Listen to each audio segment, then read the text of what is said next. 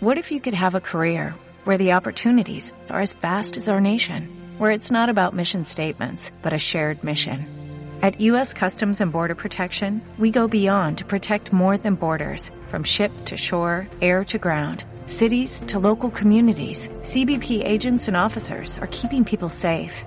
Join U.S. Customs and Border Protection and go beyond for something far greater than yourself. Learn more at cbp.gov/careers. Liderazgo Comercial, episodio 934.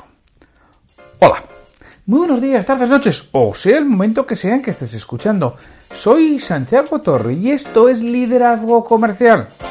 Bienvenidas y bienvenidos a un nuevo episodio de este programa que tienes de lunes a viernes, que está pensado para que cualquier persona que quiera crecer personal y profesionalmente tenga aquí un lugar donde encuentre consejos, orientaciones, reflexiones, recomendaciones que le permitan conseguir mejores resultados con el mismo menor de esfuerzo. Es decir, incrementar su productividad porque ya sabes que los resultados son consecuencia, por una parte, de lo que haces, porque si nada haces, nada obtienes, pero por otro lado, de tu capacidad y de cómo eres como persona. ¿Qué es realmente lo que tienes que trabajar? ¿Por qué? Porque las acciones, las actividades son finitas en el tiempo. El tiempo tiene 24 horas al día, 7 días a la semana, 365 días al año. 366 es bisiesto. Pero no tienes más. Si consumes el tiempo en eso, tienes una capacidad finita, mientras que si amplías tu capacidad, esta es prácticamente infinita y es en la que tienes que trabajar. Y eso es lo que busca este, este podcast. Este podcast que se complementa Ojo que no es lo mismo, se complementa con las reflexiones que envío, si quieres, cada día tu bandeja de entrada a las 15.15, en donde te ayudo también a que tomes acción.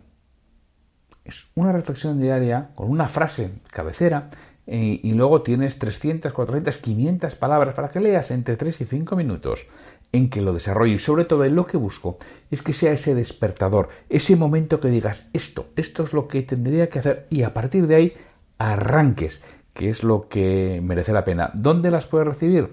www.santiagotorre.com y a las 15.15 las recibirás. Eso gratis. Contratar lo que te va a proponer cada día, ya no. Pero eso sí, además te podrás dar de baja cuando quieras. También es gratis. Y te podrás volver a dar de alta después. Esto es así de sencillo, porque lo único que busco es que estés. Y, ya sabes, si no estás, quizá te estás perdiendo la del día clave y la del día esencial.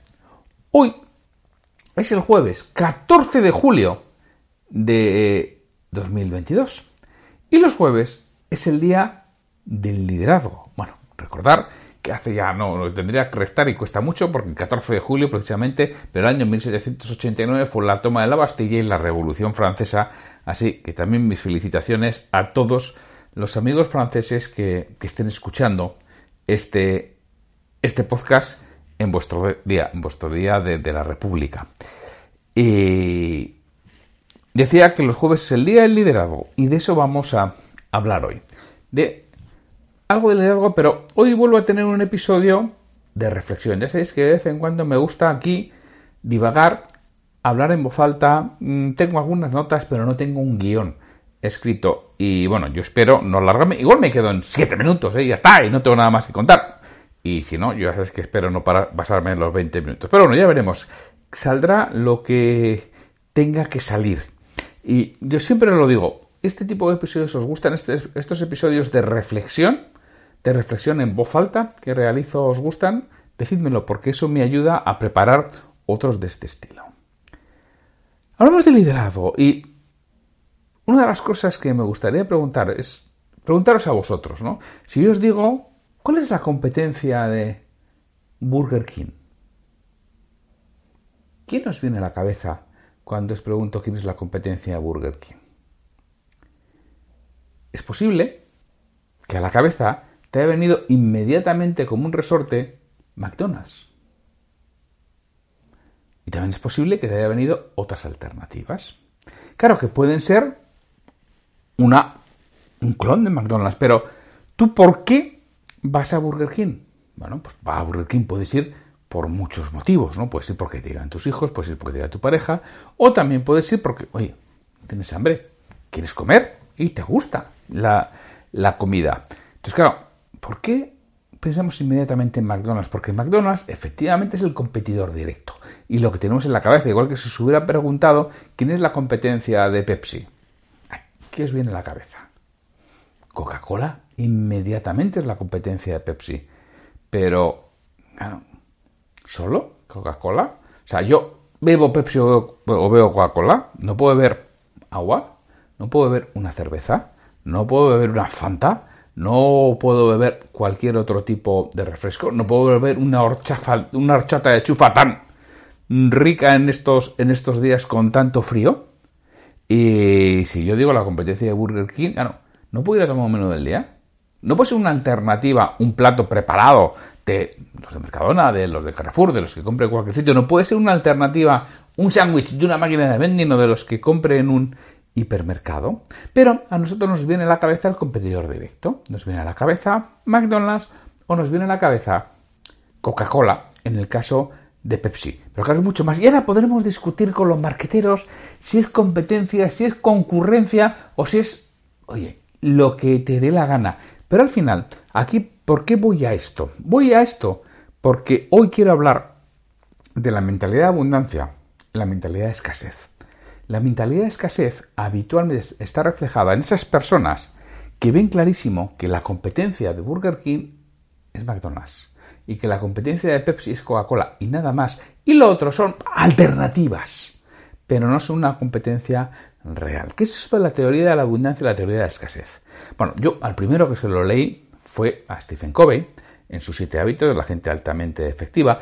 Y que no será el que la parió, que no será el que la ideó, que no será el que la desarrolló, que no será el primero que habló de ella. Yo digo que es el primero al que se lo he leído y que vendrá, oye, y además estaré encantado si me dijeran, no, no, no, esta teoría ya viene de mucho más antiguo, ya del Carnegie hablaba de ella, ¿no? O yo qué sé, o ya Napoleón Gil hablaba de ella, o ya Aristóteles hablaba de ella. Pues estupendo, pues encantado, y así la, lo leeré sobre ello, que sabéis que me gusta mucho el pero yo el primero que se lo leí fue a Stephen Covey, que es la teoría de la abundancia y la teoría de la escasez. Stephen Covey lo reflejaba, tú imagínate que tienes una tarta, y esta tarta le haces cuatro cortes. ¿Cuatro cortes como? Oye, como la bandera británica. ¿Vale? O como cualquier otro tipo de bandera que haya por ahí, que tienes ocho trozos. Quien tiene mentalidad de escasez, lo que está pensando es que si quiero que me toque un trozo más grande que un octavo, tengo que quitárselo de al lado. Es decir, si yo quiero que me toque un sexto, a alguien, perdón, si eso, si yo quiero que me toque un sexto, alguien le va a corresponder, no sé, con la equivalencia que será un décimo, ¿no?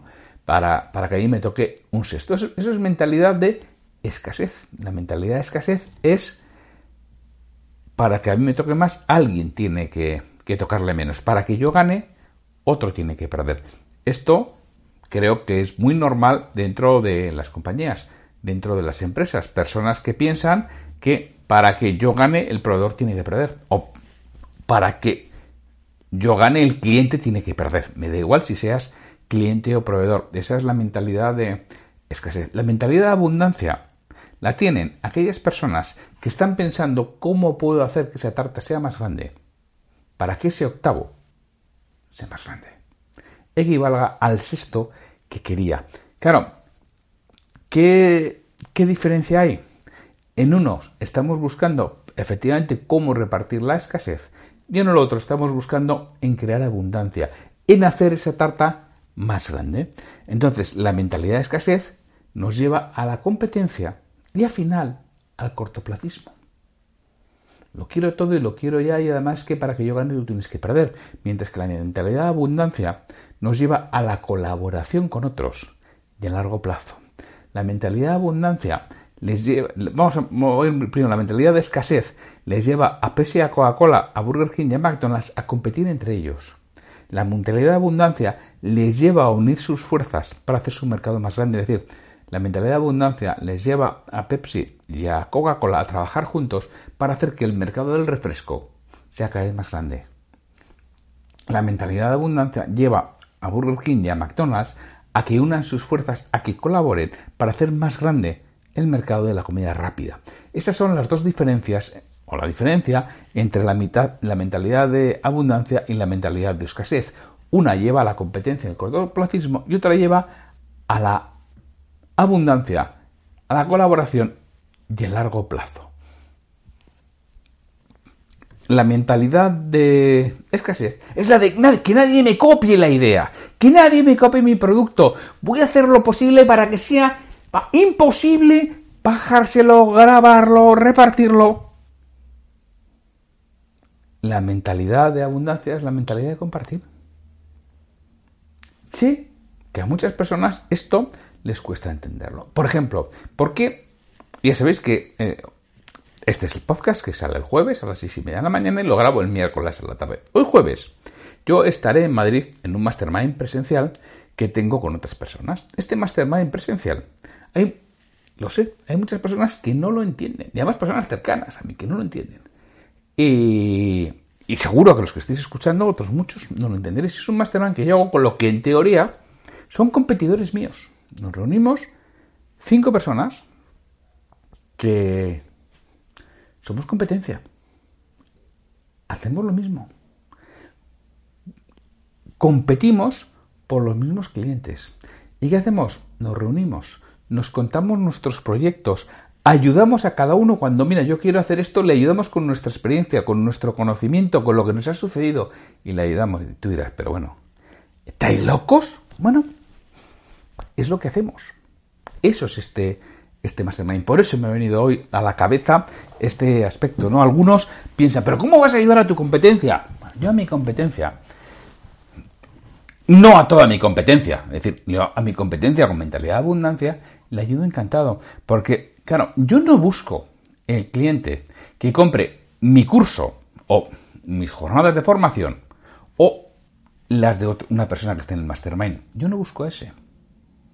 Yo busco al cliente que quiera comprar mi curso y o mis jornadas de formación y el curso de jornada de formación de otra de las personas que está allí. Es decir, no estoy buscando al que va a comprar un libro y elige entre mi libro y el de Josué Gadea, por ejemplo. No, estoy buscando a la persona que quiere comprar mi libro y el de Josué Gadea. Eso es lo que estoy buscando.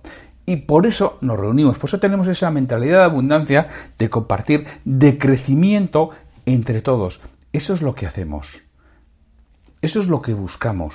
Eso es, bueno, salvando, por supuesto, las distancias. No somos ni Pepsi, ni Pepsi, ni Coca-Cola, ni Burger King, ni McDonald's. Claro que no. Pero eso es lo que realmente estamos buscando. Y nos ayudamos de verdad. Y nos complementamos de verdad y contamos nuestra experiencia, nuestro conocimiento de verdad. Es lo que hacemos ahí. Desde mi punto de vista, la mentalidad de escasez acaba llevando al egoísmo. La mentalidad de abundancia acaba llegando a la generosidad. La mentalidad de escasez te acaba llevando a que acabes solo. Con mucho éxito, es posible, pero solo. La mentalidad de abundancia lleva a que esté rodeado de otras personas.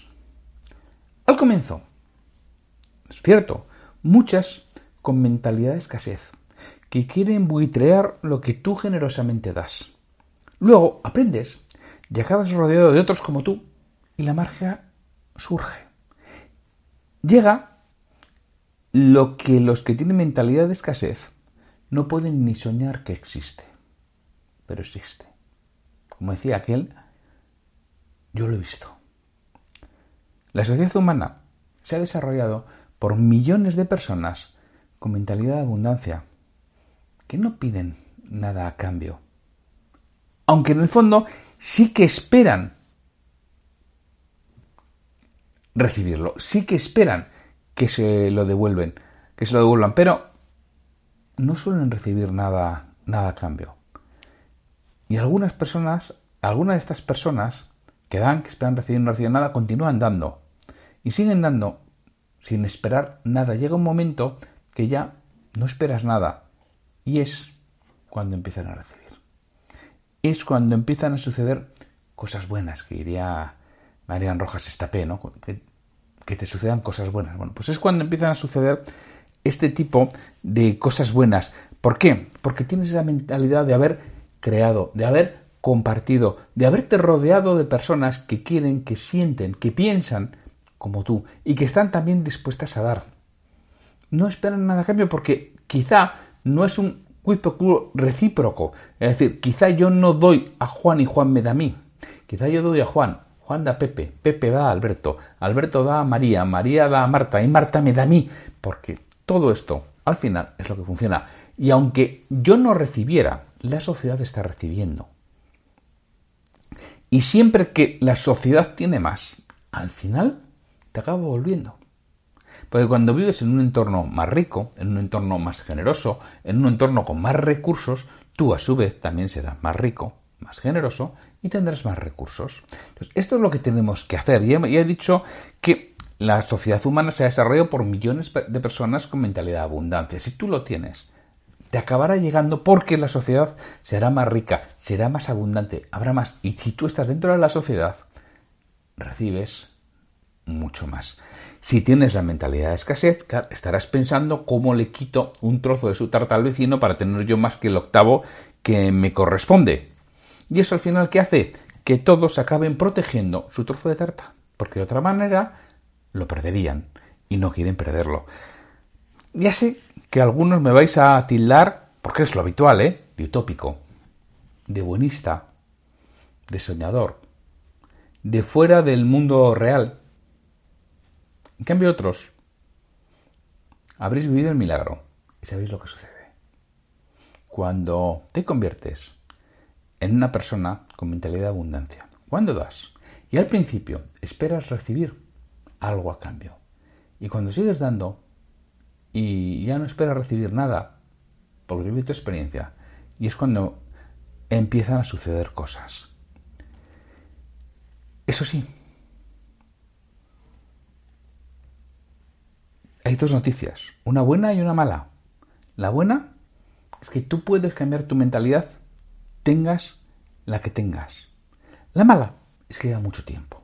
Esto no es sencillo, pero se puede hacer. Pero claro, si no comienzas, nunca vas a acabar. Siempre te vas a quedar en esa mentalidad de competencia, en esa mentalidad de escasez, en esa mentalidad de estar permanentemente vigilando tu terruño para que no te roben una pera. Mira, todos tenemos una mentalidad grabada en nuestra mente. No tengo claro si es genética, que puede ser genética, ¿eh? porque también hay que tener en cuenta que descendemos de seres humanos que, claro, que vivían en una escasez permanente, porque los seres humanos, mira, hace poco, esta misma semana, ¿no? Se ha descubierto la, cara del primer homínido de, Europa, en Atapuerca. En el yacimiento de Atapuerca, que tiene un millón y medio de años. Entonces, durante un millón y medio de años menos, seis mil años, cinco mil, eh, perdón, siete mil años, hemos vivido así, hemos vivido con una mentalidad de escasez permanente. ¿Por qué? El ser humano era nómada. ¿Qué comía? Una vez al día, o cuando cazaba, y encima no sabía si eso era venenoso o no, porque se estaba permanentemente moviendo de hábitat, se estaba cambiando y llegaba a unos sitios con frutos diferentes. Y alguien tenía que probar ese fruto para ver si, oye, la palmaba, eh, moría o no, o no se moría. Y entonces el resto comían. Y cuando cazaban, eso fue de eso, pues desde el millón y medio, de ese que hablamos de puerca hasta hace 7.000 años. ¿Qué sucede hace 7.000 años? Comienzan los primeros asentamientos permanentes de seres humanos más o menos, ¿eh? 7.000, 8.000 años, y es cuando empieza el desarrollo, es cuando empieza la cultura, es cuando empieza la escritura. En Asiria, en el año 5000, 5000 y algo antes de Cristo, es cuando comienza la escritura, cuando comienzan esos asentamientos. Entonces, claro, venimos de todos los humanos durante un millón y medio de años que vivían en escasez, porque vivir en abundancia es algo entre finales del siglo XX, principios del XXI. Hasta finales del siglo XX, principios del XXI, la gente no comía todos los días. Hoy en día, sí, tres veces al día. Además, si no, pues hasta estamos enfadados. Por eso digo que toda esta mentalidad la tenemos grabada en nuestra mente. Y que no tengo claro es si es genético, heredado o está aprendido en nuestro entorno. Una mezcla de ambos aspectos. Pero se puede cambiar. Ya lo he dicho antes, no será ni sencillo ni rápido. Pero merece la pena. Y para hacerlo tienes que comenzar dando. Y tienes que tener paciencia. Y no esperes nada a cambio. Sí, es un acto de fe. No lo dudo. Ahora, también puedes seguir negando que esto sea así, negando que porque tú seas abundante a medio y largo plazo vas a vivir mejor y puedes seguir compitiendo y preocupado porque alguien te quite un trozo de tu pedazo de tarta. Bueno, pues hasta aquí esta reflexión, esta divagación en voz alta que espero que, que os lleve también a vosotros a tocaros algo de vuestro fondo y plantearos si quizá merezca la pena trabajar en vuestra mentalidad, si no estáis ya en esa mentalidad de abundancia. Y sin mucho más, me despido de vosotros hasta mañana viernes en que tendremos un nuevo episodio de Liderazgo Comercial. Así que, hasta mañana.